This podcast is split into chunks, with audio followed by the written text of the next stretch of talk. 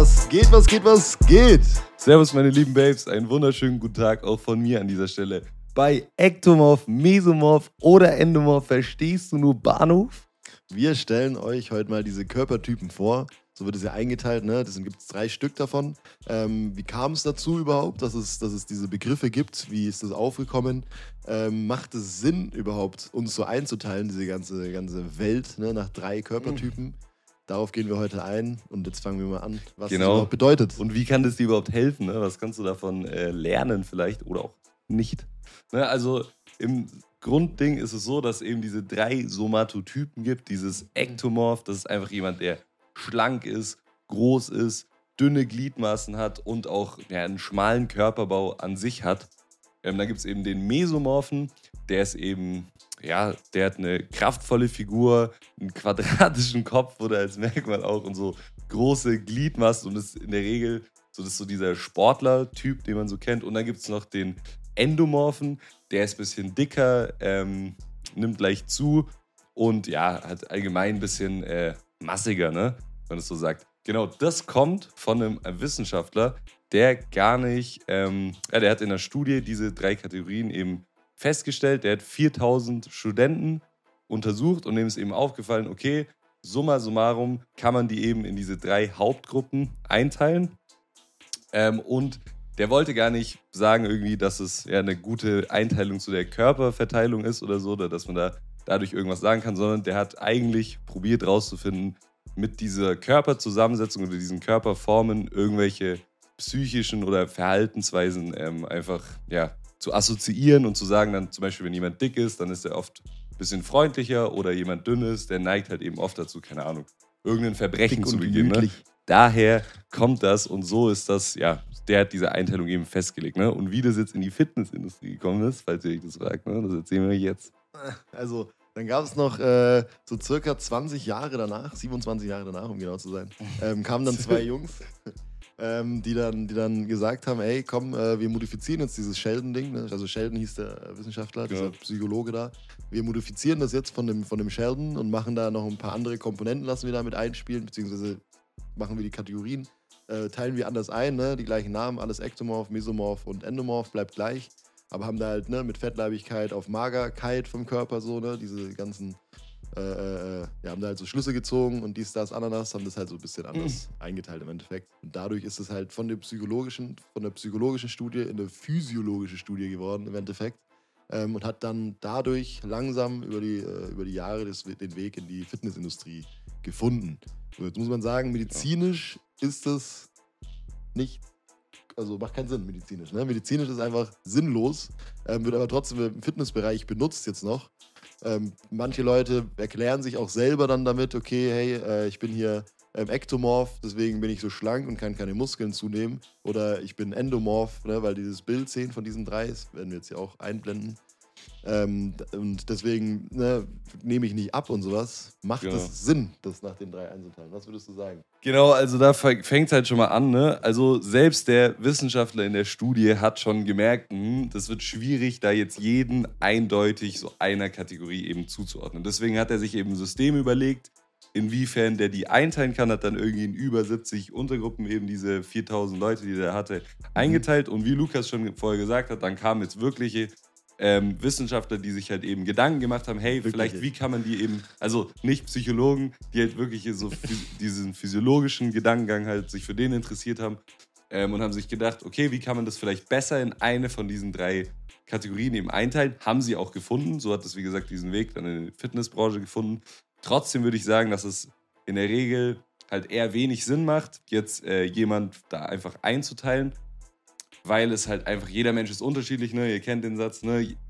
Man hat schon gemerkt, unter den 4000, dass man kann niemand eindeutig einer Gruppe eben zuteilen. Und deswegen ist es auch ziemlich schwierig, dem jetzt aufgrund von seinem Aussehen einfach nur Trainingsempfehlungen oder so zu geben, weißt du? Ja. Also, das ist halt so ein Ding, wo das Modell hinterherhinkt, sage ich mhm. mal, wo das ein bisschen hinkt.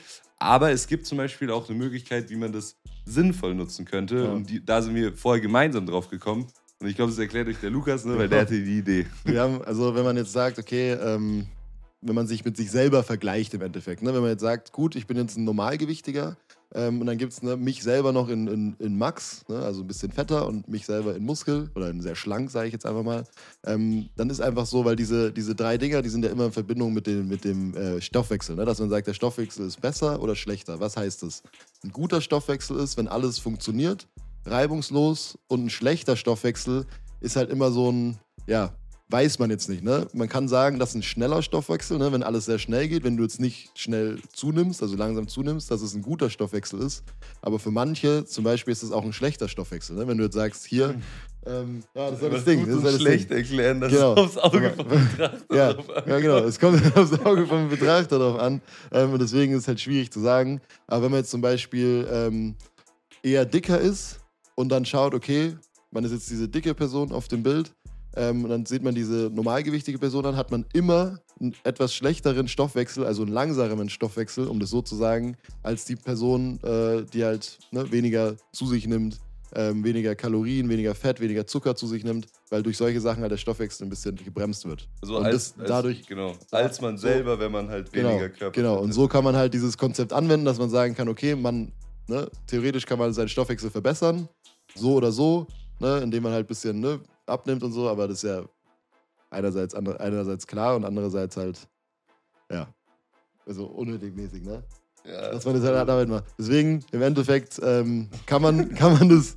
Der einzige, einzige Nutzen davon ist, dass man das so ein bisschen so dadurch, da, dazu benutzen kann, aber zu sagen, ey, ähm, ich bin der Dünne äh, von, den, von den dreien, deswegen kann ich keine Muskeln aufnehmen, äh, aufbauen, ist halt Genau. schwierig. Das würde ich halt so nicht unterschreiben. Genau. Das Also geht halt so- nicht. Man kann halt quasi Genau. sagen, okay, man kann seinen Stoffwechsel so ein bisschen, ne, so da ist der Stoffwechsel Ja. ein bisschen besser, da ist der Stoffwechsel ein bisschen schlechter, ja, ne, oder halt ne, schneller und langsamer. ja. Aber mehr kann man damit halt nicht machen, finde ich persönlich. Genau, das Ding ist halt so einfach, was wir gerade gesagt haben, ist halt einfach so, ja, man hätte es halt auch anders herausfinden können, als wenn man auf diese drei Bilder schaut, dass halt jemand, wenn man dicker ist, halt einen langsameren Stoff, also sein Stoffwechsel sich halt mit der Körperfettzunahme einfach von einem selber Genau, einfach verlangsamt. tendenziell verlangsamt, kann man halt auch anders rausfinden, als auf diese drei Bildchen jetzt zu gucken. Aber wenn man die halt eben so interpretiert, ne, dann So kann sage man ich, die halt hat das eine. Daseinsberechtigung, dass diese Ja. drei Sachen sind, aber so wie das halt eigentlich oft benutzt wird und ich habe auch oft schon gehört, dass Leute das als, ja, sage ich mal nicht Ausrede, aber halt, äh, sie sagen es halt einfach so, ja, ich bin ektomorph, ich kann nicht äh, viel zunehmen, ich habe ur den schnellen Stoffwechsel. Und da muss man dann einfach ganz klar sagen, manchmal, wenn man dann halt über die Ernährung bei der Person schaut, die isst halt einfach nicht viel. Die hat halt einfach keine Ahnung, was viel Essen ist. Für die ist dann viel Essen, wenn die um 15 Uhr das erste Mal einen Teller Nudeln isst und dann abends gibt es noch eine Packung Chips oder so und Ja. mehr isst sie halt am Tag nicht und denkt dann, oh, oh heute habe ich aber viel gegessen.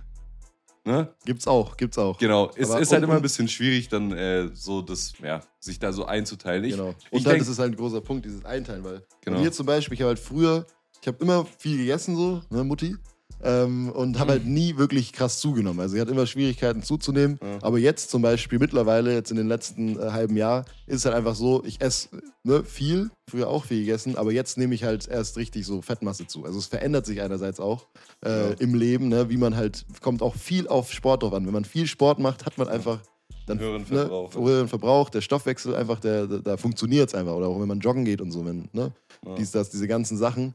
Ähm, und wenn man dann halt mal ein bisschen weniger Sport macht oder ne, sich ein bisschen äh, einfach ja, ein bisschen chilliger macht und sowas, dann schläft der Ja. Stoffwechsel dadurch auch ein. Und dadurch verändert man sich, ne, in diesen, ne, dann Ja. wird man halt erstmal nicht mehr Mesomorph, da ist man Endomesomorph oder sowas, ne, so ein Zwischending. Oder halt gar nichts von den drei. Genau. So einfach irgend. Also, also, das, um das halt, um halt dann einen Vergleich zu ziehen. isst. Ja, genau. Genau. Es ist einfach so ein Ding, das wie Lukas schon gesagt hat jetzt gerade, es kommt halt einfach auf ultra viele Faktoren drauf an.